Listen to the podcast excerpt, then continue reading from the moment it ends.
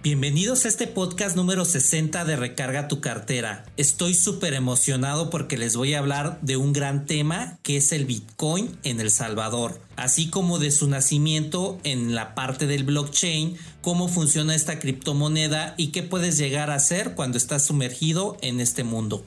No te pierdas este gran episodio de Recarga tu cartera, el podcast. Este es el podcast de Recarga tu cartera. Soy Roberto Medina Martínez, especialista en libertad financiera. No es un programa normal de inversiones ni de educación financiera. Te enseñaré a ser un chucho cuerero de las inversiones. ¿Te ha pasado que tienes miedo de perder tu trabajo y ese miedo es alimentado todos los días debido a que no sabes hacer ingresos? No mires de nuevo tu cartera vacía. Mejor recarga tu cartera.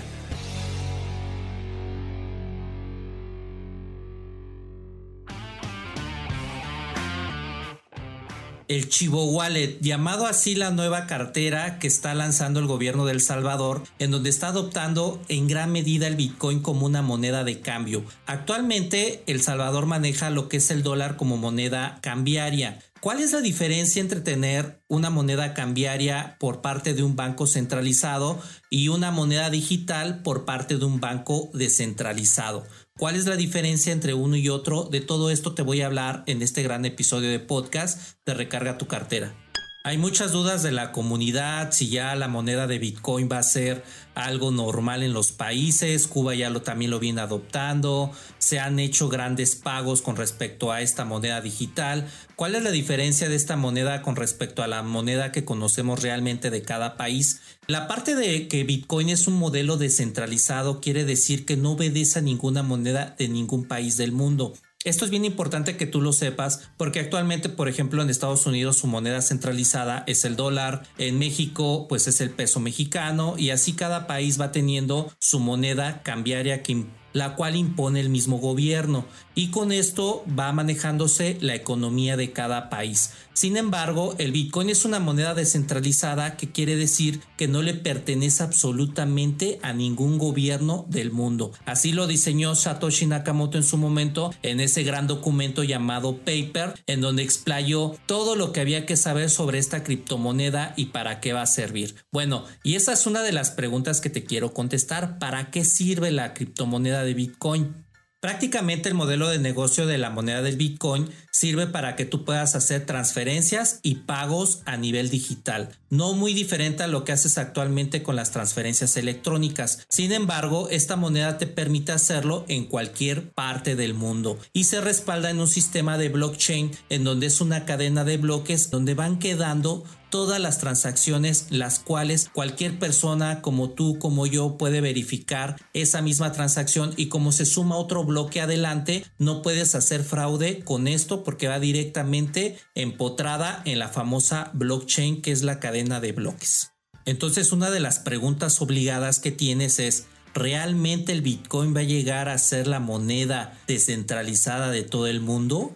No se sabe. Desde 2008 que empezó a nacer esta moneda prácticamente, 2006, 2008, el modelo de negocio se sembró en prácticamente hacer estas transferencias. Realmente hasta regalaban los bitcoins. Si tú hacías alguna pequeña encuesta, cualquier cosa por internet, ya te daban tu bitcoin ahí. Y si no fuiste de los afortunados en guardarlo en todos estos años, pues ahorita te estoy diciendo que prácticamente llegó al precio de los 50 mil dólares. Te quiero decir que estoy muy sorprendido porque en su momento yo cuando empecé en este mundo de las monedas digitales, jamás, jamás me pensé que fuera a llegar arriba de los 10 mil dólares. Empezaron las propuestas, las especulaciones de que iba a llegar arriba de los 10 mil. Yo dije, eso nunca va a pasar. 10 mil, 20 mil 40 mil, 50 mil dólares y me quedé totalmente callado de no haber entrado a tiempo a este mundo de las criptomonedas. Y te hablo relativamente a tiempo porque realmente yo entré cuando estaba alrededor de 115 mil pesos mexicanos aproximadamente. Pero también estar en el alto riesgo tiene todo un sistema en el cual tú debes de aprender a invertir.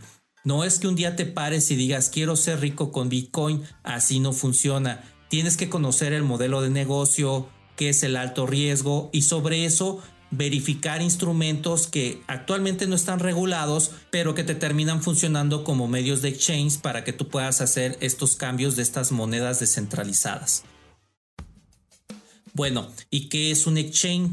Un exchange, haz de cuenta que es como si fuera un banco, como te voy a decir, marcas un Banamex, un Santander, pero en este caso son exchanges que se encargan de hacer todos estos movimientos y se encargan de resguardar las criptomonedas o las monedas digitales. Uno muy famoso en México se llama Bitso, el cual te recalco no está regulado por la ley FinTech, sin embargo es una plataforma que está en proceso de y es una plataforma que ha tenido buena aceptación de la comunidad que le gusta el mundo de las criptomonedas. Y esta plataforma prácticamente que funciona como un exchange tiene la facilidad de hacer los movimientos de las transferencias electrónicas en donde el primer paso que tú tienes que hacer es inscribirte a Bitso. Te va a pedir ciertos documentos como una copia de tu credencial de lector, en su momento un comprobante de domicilio y algunos datos para que tú puedas hacer las declaraciones de impuestos si es que aplica.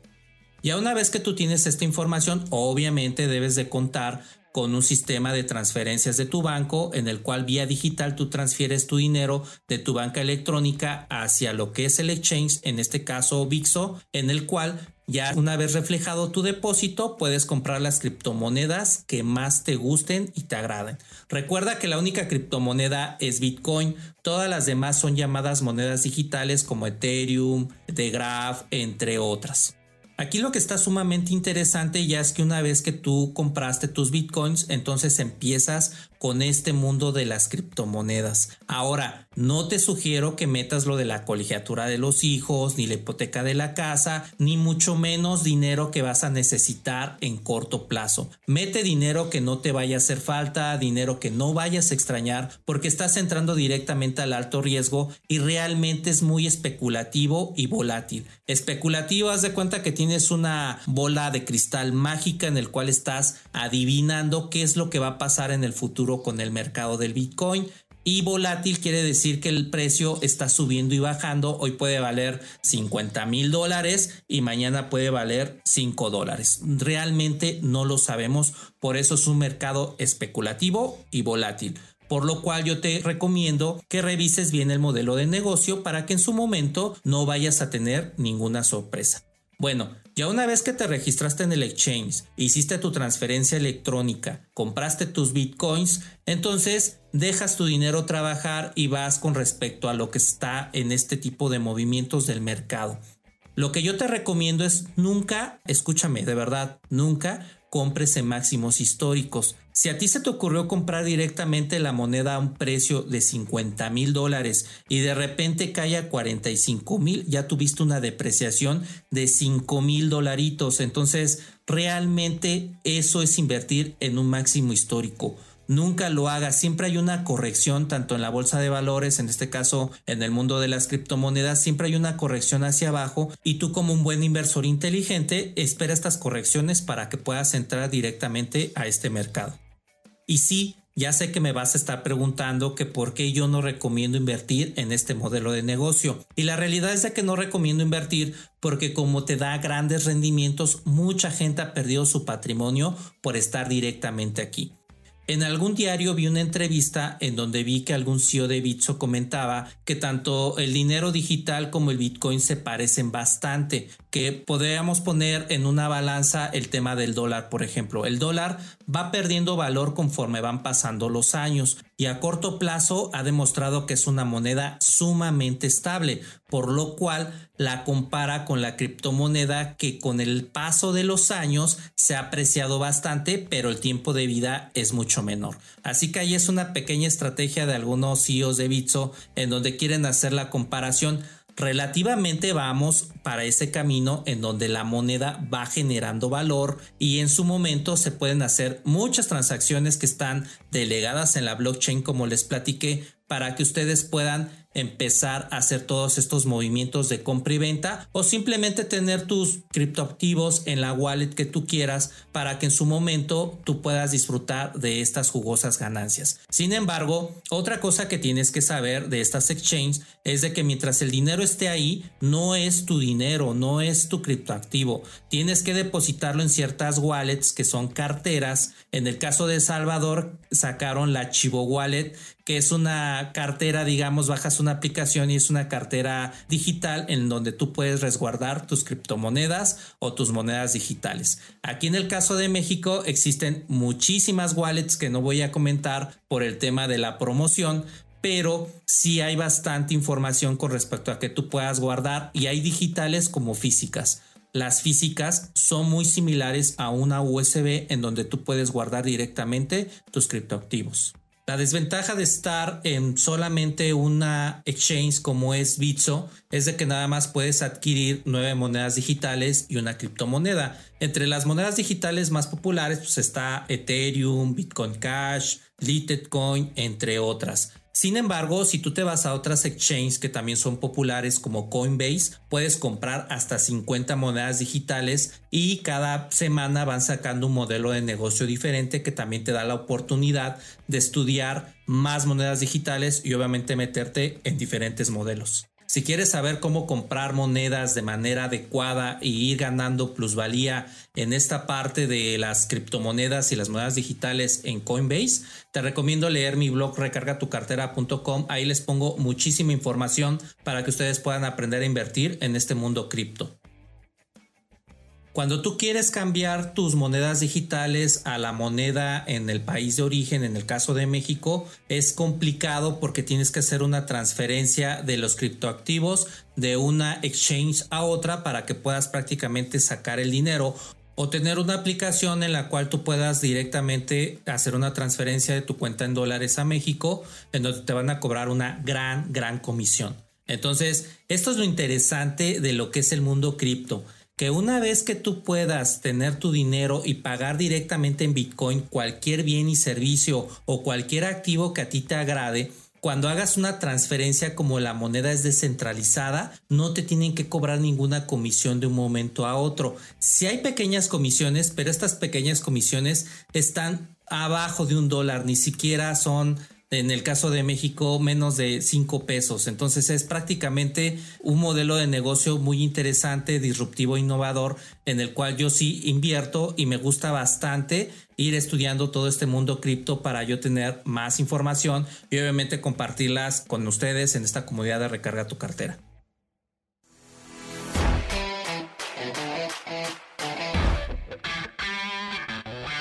¿No tienes idea de cómo empezar a invertir? Suscríbete a mi taller de inversiones de Recarga tu cartera, en donde en un mes te enseñaré todo lo que he aprendido en 10 años como inversor. Sé parte de esta gran comunidad de inversores que estamos formando. Suscríbete a los talleres de inversiones de Recarga tu cartera. Da clic al enlace de este episodio.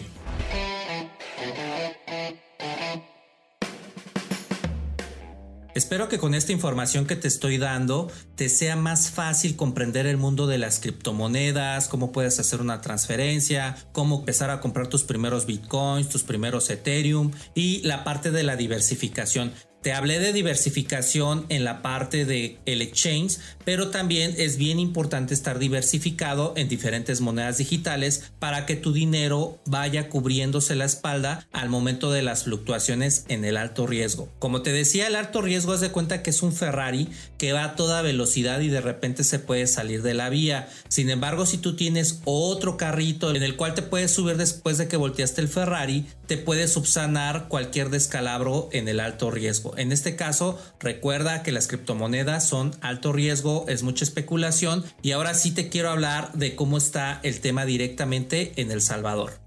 Como latinoamericanos siempre nos estamos quejando que prácticamente los países subdesarrollados no invierten en tecnología y no tienen modelos disruptivos. El caso de Salvador ha sido todo un escándalo porque el poner tus activos en una moneda descentralizada, la cual es altamente volátil, que ya les expliqué que la volatilidad es de que hoy puede valer 50 mil dólares y mañana valer 5 dólares, en su momento te puede generar un movimiento bursátil muy fuerte directamente en el país de origen. ¿A qué voy con un movimiento bursátil? Pues de que prácticamente todas las empresas que están patrocinadas en la moneda actual que es ahorita el dólar, y si tú empiezas a hacer movimientos con Bitcoin, obviamente el Bitcoin no va a valer lo mismo que el dólar, no se compara en lo más mínimo.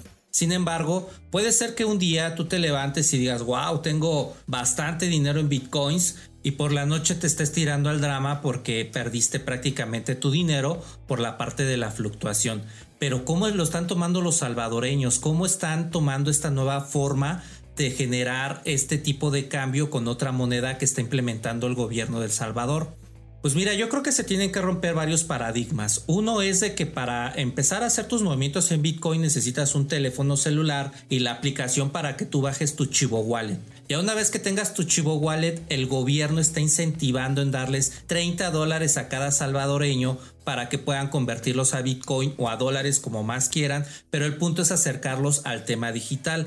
Ahora tú me vas a preguntar, bueno Roberto, ¿y cuál es la diferencia entre tener dinero del banco de tu país de origen contra Bitcoin? Pues de que uno está respaldado en el caso de México por el Banco de México y las fluctuaciones van dependiendo a cambios sociales, geopolíticos, como es su comparativa con el precio del dólar, entre otras cosas, la bolsa de valores, la economía, el PIB, entre otras cosas. Sin embargo, los salvadoreños ya una vez que tienen su Chivo Wallet pueden hacer estos movimientos ya con sus 30 dolaritos que se les están dando y efectivamente hacer este tipo de cambio. ¿Qué quiere el gobierno salvadoreño? Pues acercar prácticamente a la gente al tema de la era digital y con ello generar las transacciones. Esto es muy disruptivo y déjame decirte que puede salirle muy bien o muy mal al gobierno del Salvador. ¿Por qué? Porque al tú tener las dos monedas jugando dentro de tu sistema, dentro de tu país, lo que vas a provocar es de que una siempre le va a ganar más mercado a la otra. ¿Y cuál va a ser la consecuencia? Que prácticamente o dependiendo que valga más, la gente se va a inclinar por cierto modelo de negocio. ¿Qué pasaría si en su momento el Bitcoin sigue ganando terreno? Pues obviamente el dólar va a quedar totalmente desplazado y todos los salvadoreños van a empezar a adoptar el Bitcoin como la moneda nacional. Esto es un arma de doble filo porque como te dije, la volatilidad, la especulación que se tiene con respecto a esto puede empezar a generar movimientos bruscos en el mercado del Salvador y algunas empresas la bolsa se puede poner nerviosa y empezarse a depreciar por estos movimientos bursátiles. Bueno, pero no quiero ser ni tan técnico ni enredarte en tantos temas que podrían llegar a pasar, solamente se está especulando, pero aguas, ¿eh? porque ya también Cuba está empezando a aceptar el Bitcoin como un tipo de cambio. Entonces, entre más países se vayan sumando en aceptar esta moneda descentralizada como tipo de cambio, esto va a empezar a mover ciertas fibras de ciertos bancos, de ciertos países, en los cuales no van a estar de acuerdo con este tipo de cambio. Recuerda que también un poquito de historia del Bitcoin es de que se fundió de algunos movimientos como terrorismo, trata de personas. Digamos que prácticamente mucha gente que estaba en el mal ámbito empezó a fondear el Bitcoin porque el dinero prácticamente no era rastreable. Sí lo puedes ver en, un logaritmo en la cadena de bloques, sin embargo tú no puedes saber de quién viene y no puedes tener esa trazabilidad.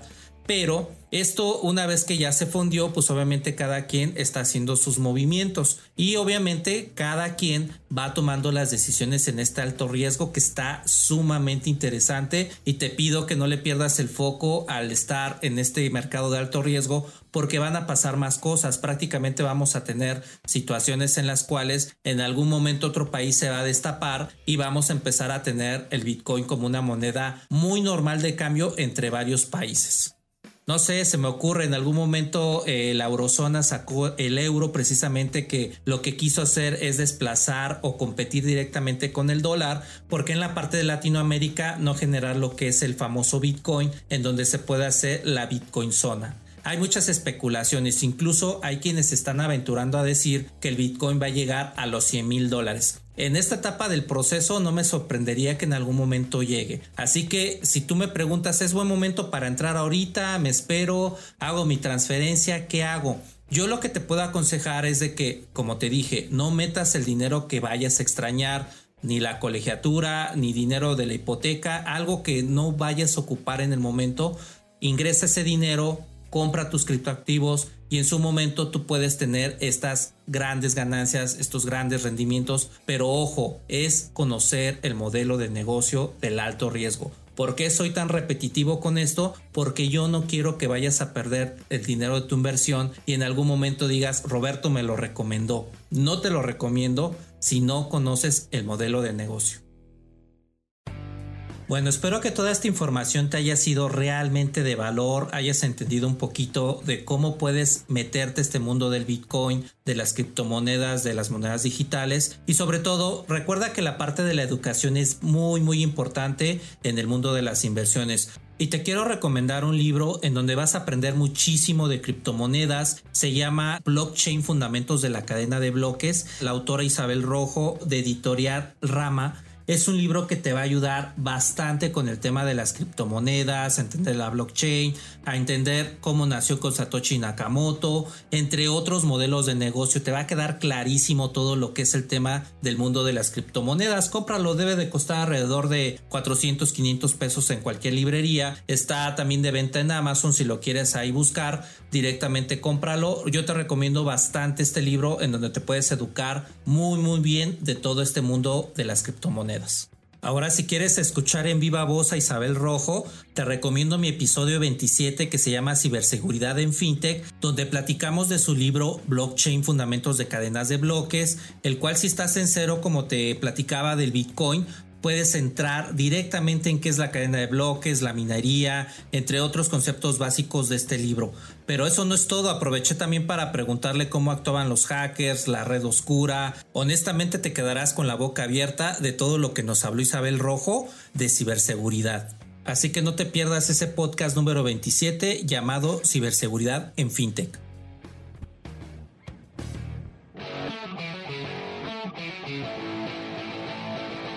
Este ha sido el podcast de Recarga tu cartera. Recuerda compartir este episodio y suscríbete a cualquier plataforma de podcast. Estamos en todas, en Spotify, Anchor, Apple Podcast y Audible de Amazon.